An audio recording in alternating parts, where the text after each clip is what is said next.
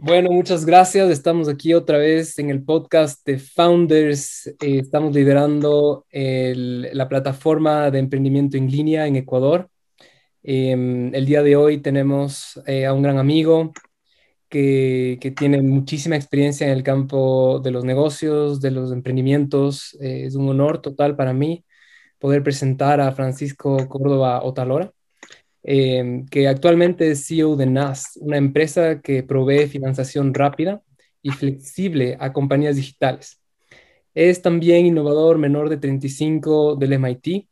Tiene una maestría por la Universidad em, College de Londres. Eh, ha sido administrador de empresas con más de 14 años desarrollando negocios digitales alrededor del mundo. Co-creador de la plataforma WeSend en Singapur, eh, una aplicación en blockchain y de Seed Software en Colombia. También es alumni del Global Shapers del World Economic Forum y fellow de la Fundación Westerwell. Fellow también del Edmund Hillary Fellowship en Nueva Zelanda y autor del libro Beat the Robots. También importantísimo presentador de Pacho en vivo. Eh, un gusto tenerte aquí, Frank. Vamos a, vamos a tener una plática sobre, sobre, tu, sobre tu experiencia, sobre tu camino recorrido con, con emprendedores, pensar que Founders de Ecuador está intentando ser un líder en eh, el campo de emprendimiento e innovación en América Latina.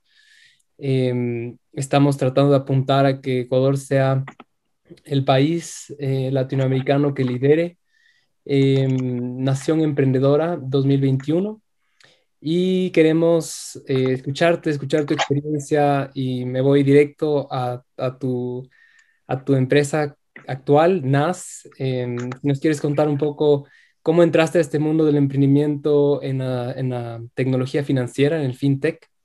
¿Cuál fue tu, cuál fue tu motivación eh, o, cuál fue los retos o los problemas que viste en este mercado? Em, y bueno, podemos empezar ahí. Eh, un gusto tenerte acá. Gracias, Francisco, y gracias a todos los que nos escuchan. Pues mira, NAS significa dos cosas. Primero, Neobank as a Service, como el banco digital a su servicio. Y el otro significa people o personas en árabe. Muy curioso. Eso fue gracias a un viaje que tuve a Marruecos. No sabía qué eso significaba, pero eso me contaron.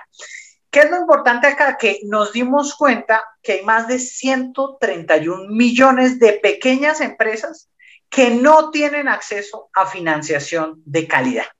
¿Qué es financiación de calidad?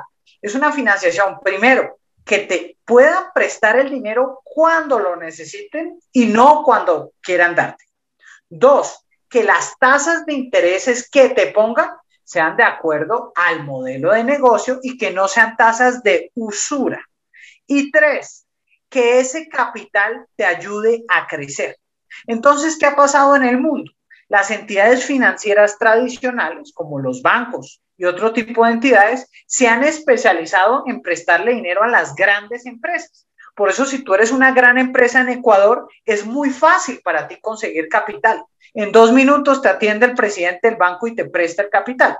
Mientras que si tú eres una microempresa que vende eh, buñuelos en la calle y tú quieres acceder a capital, es supremamente difícil. Y normalmente la única forma que puedes es a través de lo que se llaman los pagadiarios, los gota gota u otro tipo de personas que simplemente te dice, Francisco, yo te puedo prestar, pero con unas tasas de usura que pueden llegar hasta el 100% en un solo mes.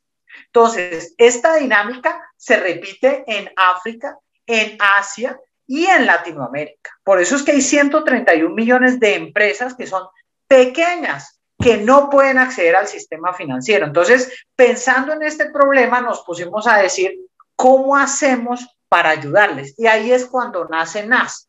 Primero, con una solución que permite a las empresas aplicar a créditos de una manera muy rápida y sencilla. Y luego, con un algoritmo que analiza no solo la información tradicional financiera, sino que tiene en cuenta, por ejemplo, tus ventas, tus compras, el parámetro de compras de tus clientes y uniendo toda esta información, creamos un nuevo índice que nosotros llamamos el índice de oportunidad, que es en inglés el index score. Y con esto, analizando el flujo de caja de efectivo, es que les podemos prestar dinero a través de alguno de nuestros aliados. Entonces, este es parte del ecosistema que estamos construyendo en NAS para lograr alcanzar esa meta. En Latinoamérica hay casi 40 millones de empresas con este problema, mi querido Francisco. En un podcast eh, anterior estábamos hablando sobre la inteligencia artificial, sobre estos modelos que salen eh, de las redes neuronales para, optimizar problemas eh, sociales, en este caso el de las finanzas. el tipo de software que ustedes están usando, está usando esta tecnología, ¿cuál, em, ¿cuál ha sido su experiencia optimizando las finanzas, haciendo los, la entrega de la financiación del capital? Eh, el retorno, cómo, cómo está funcionando la, la, plataforma, tal vez como entrar un poco más de un ejemplo o un detalle para las personas que nos están escuchando y todavía que escuchan estos conceptos de manera un poco más abstracta. Perfecto, entonces imagínate lo siguiente, hoy en día las empresas de tamaño pequeño y mediano están aplicando a través de uno de nuestros aliados que usa toda nuestra tecnología. La empresa primero puede aplicar 100% online cosa que no puedes hacer con los bancos tradicionales en Latinoamérica. Dos, puedes saber el estatus de tu aplicación, cosa que no te dicen los financiadores en Latinoamérica. Y tres, si la persona o empresa que está revisando necesita más información, te va a llegar es un correo diciendo, Francisco, por favor, ¿puedes subir este documento? Entonces, con esta lógica, ayudamos primero a la empresa a tener claridad. Pero desde el otro punto de vista, hacemos un proceso en donde ah, se llama inteligencia aumentada. ¿Qué es esto? Que las personas que tienen analistas de crédito pueden empezar a coger toda esta información y tomar decisiones. Pero vamos un poco más allá lo unimos con distintas fuentes de información, como las bases de datos tradicionales dadas por Experian, TransUnion, extraemos de forma automática esa información y creamos un índice crediticio que hace recomendaciones a este analista. Entonces el analista ya no solo accede a la información que tradicionalmente entra, sino de forma automática recibe recomendaciones, él puede validar y puede tomar una decisión. ¿Qué pasa con el tiempo?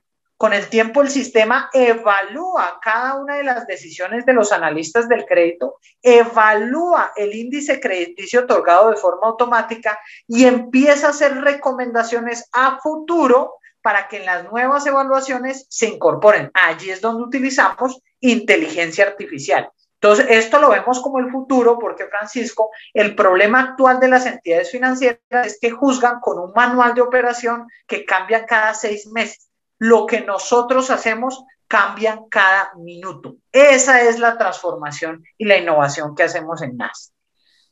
Querido Tocayo, para, los jóvenes que se están graduando ahora de, la escuela, eh, que están buscando empezar su emprendimiento y escuchan esta nueva palabra, tal vez ya la han escuchado antes, em, este, este, estos términos de las finanzas descentralizadas, de los, de los sistemas descentralizados, eh, viene con este concepto de blockchain. No sé si tú nos quieres ofrecer tu propia definición de, este tipo de, concepto de la tecnología y tal vez tu historia de cómo, cómo llegaste a ella y por qué confías tanto para, desarrollar este proyecto eh, de capital financiero em, como una plataforma digital.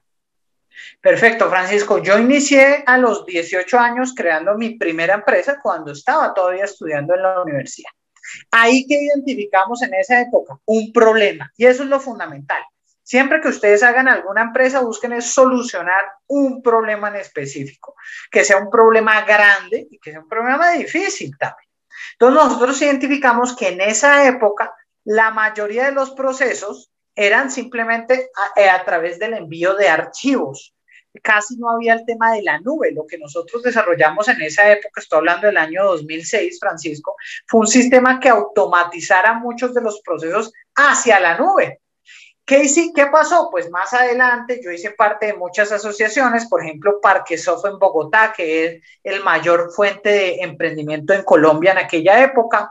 Luego hice parte del Founder Institute años después y entre todas estas dinámicas pude conocer los criptoactivos o las monedas digitales. Por eso tuvimos un programa en el año 2010 donde publicamos y entendimos que el futuro de lo financiero iba a ser 100% digital. Ahí incluso hay una entrevista que hicimos ante un canal internacional contando esto, como en China la famosa Qcoin estaba creciendo tanto que el gobierno chino tuvo que detener el desarrollo de esta moneda. ¿Sí? Esto pasó también en otros países como en Suiza con la Benz y demás. Entonces nosotros comenzamos a investigar y a entender estas dinámicas. En el 2013 publicó mi libro Cambiemos el juego, en donde dedico un capítulo a Bitcoin y a blockchain. Aclaro, no compré Bitcoin en esa época porque lo mirábamos más desde un tema más académico y científico, pero mirábamos cómo iba a cambiar la forma de qué, de eliminar la intermediación financiera. Aún hoy en día, en el 2021, es increíble que se demoren varios días en que llegue el dinero, ya sea a nivel internacional o a nivel nacional, lo cual es absurdo, sabiendo que ya existen tecnologías que están probadas, como la tecnología blockchain, que simplemente es una cadena de bloques que verifica la información bloque a bloque y brinda un elemento fundamental, la transparencia y la confianza. Esos dos elementos te los brinda blockchain. Entonces, avanzando en todas estas dinámicas, nos dimos cuenta que el futuro, por ejemplo, de los préstamos va a ser un préstamo inmediato, asequible y personalizado. Por eso las famosas finanzas descentralizadas están acá para quedarse. Todavía es un mercado muy pequeño, no alcanza los 50 mil millones de dólares, pero si tú me hubieras entrevistado hace un año, era de menos de 5 mil. Entonces, ¿qué me está demostrando? Que esto eh, va a ser de crecimiento exponencial, Francisco. Una, una de las preguntas que, que, me, surgió eh, tratando de buscar esta propia experiencia es que al poder crear esta confianza, esta transparencia, usualmente el método tradicional que hemos utilizado eh, en este, en este siglo eh, y, que comenzó em, cuando se empezó a invertir en capital más fuerte es las leyes, son, son los abogados. Y uno, uno, uno de las personas con las cuales em, hemos estado emprendiendo en, esto, en este mismo camino, me decía, hay, un, hay una complejidad y un reto de cómo, cómo puedes verificar y que todas las personas que están dentro de esta plataforma, que están, eh, digamos, eh, confiando de manera transparente entre sí, eh, se salte en este paso tan fundamental de, poner un contrato, de poder eh, estar seguros que, la, que, toda la información que se está subiendo a la plataforma sea verídica, sea validada, em, y, en otras palabras, eh, convertirse en, un abogado digital, ¿no? Que previene que las personas se estafen de alguna manera o se hagan trampa, ¿no? Que es lo que está tratando de hacer esta tecnología de, blockchain. Pero ¿cómo, ¿cómo ha sido tu experiencia resolviendo este, este intermediario que es en este caso el, abogado con las leyes. Sí, eh, digamos que la invención de los contratos inteligentes en la blockchain cuando Ethereum lanza este servicio y que ahorita Cardano y otras plataformas lo, lo están implementando, hace un cambio fundamental y es, mira, yo establezco una serie de condicionales que dependiendo de que se cumplan o no, ocurre algo. ¿Cuál es la gran importancia? Que yo pueda verificar y analizar el código. Entonces, por primera vez en la historia, algo que yo te estoy diciendo, cuando lo hago en una blockchain, pues yo puedo decirle a otra persona que verifique si el código está mal hecho o está bien hecho. Entonces, de esa manera es que el contrato inteligente tiene lógica. Si en cambio tengo un contrato inteligente y no hay forma de una verificación de terceros, pues allí tú puedes escribir lo que quieras y estafar. Eso es lo que pasa realmente.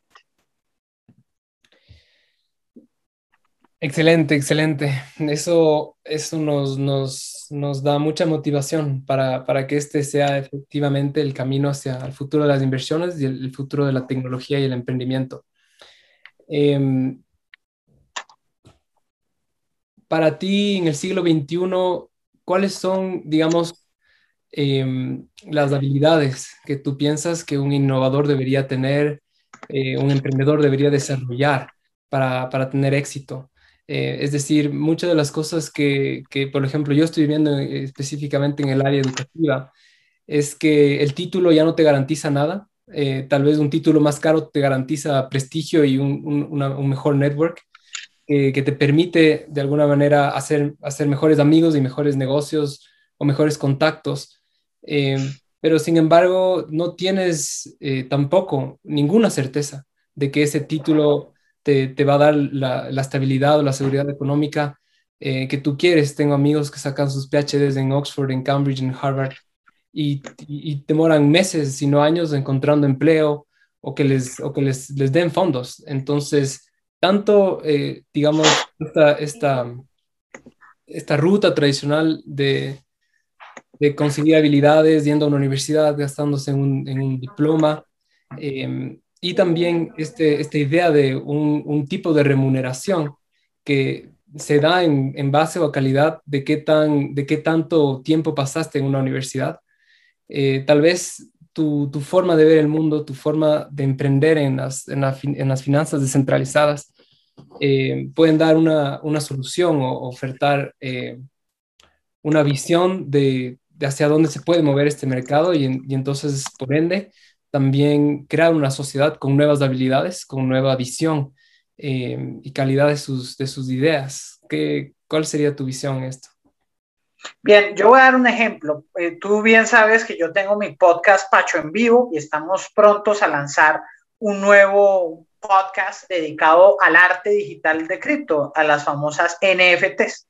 Como parte de esta lógica, estoy buscando a un asistente de producción. A mí no me interesa ese asistente dónde estudió, qué experiencia tiene. A mí lo que me interesa, y lo pongo en el video, aparte porque él tiene que generar un video de la aplicación. ¿Para qué? En el video él tiene que demostrar esas habilidades. Él no me las va a contar en una hoja de vida, esa es la gran ventaja. Yo estoy buscando es que la gente demuestre, primer elemento. Dos, estoy diciendo, a mí no importa que usted tenga 10 años o un año de experiencia o está hasta ahora estudiando, lo que me interesa es que tengo un deseo impresionante por aprender.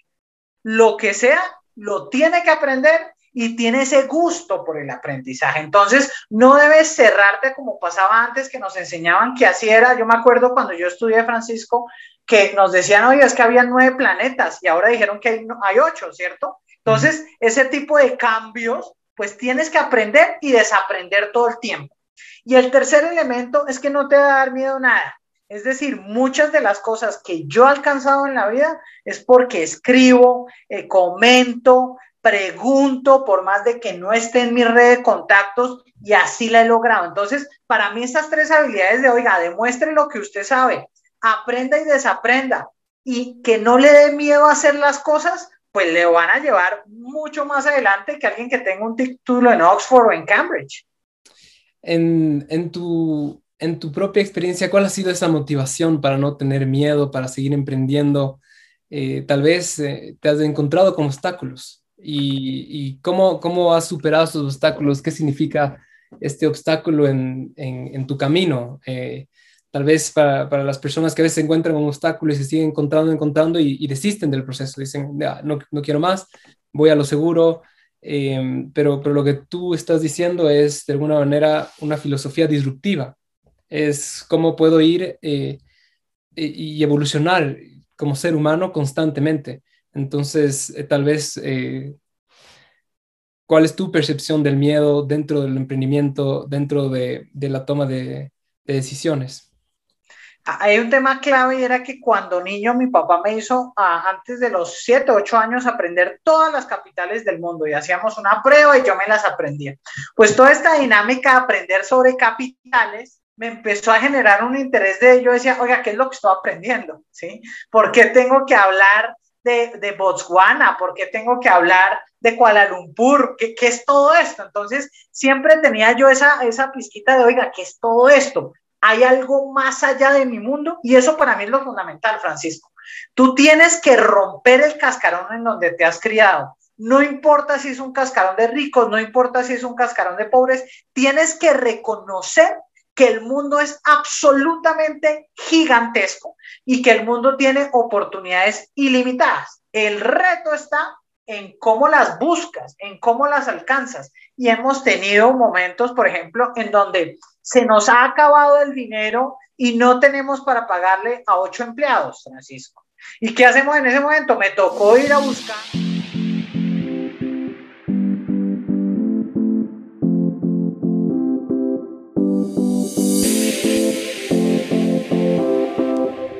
Bueno, Espero que estés disfrutando de esta conversación que a su vez es parte de un caso de éxito que puedes escuchar completo como alumno de Founders desde la página web founders.com. Si todavía no eres un alumno, te recomiendo que veas nuestros planes y te unas a la escuela de emprendimiento donde no solo encontrarás más casos de éxito como este, sino también los cursos que necesitas para emprender tu propio negocio. Muchas gracias y hasta pronto.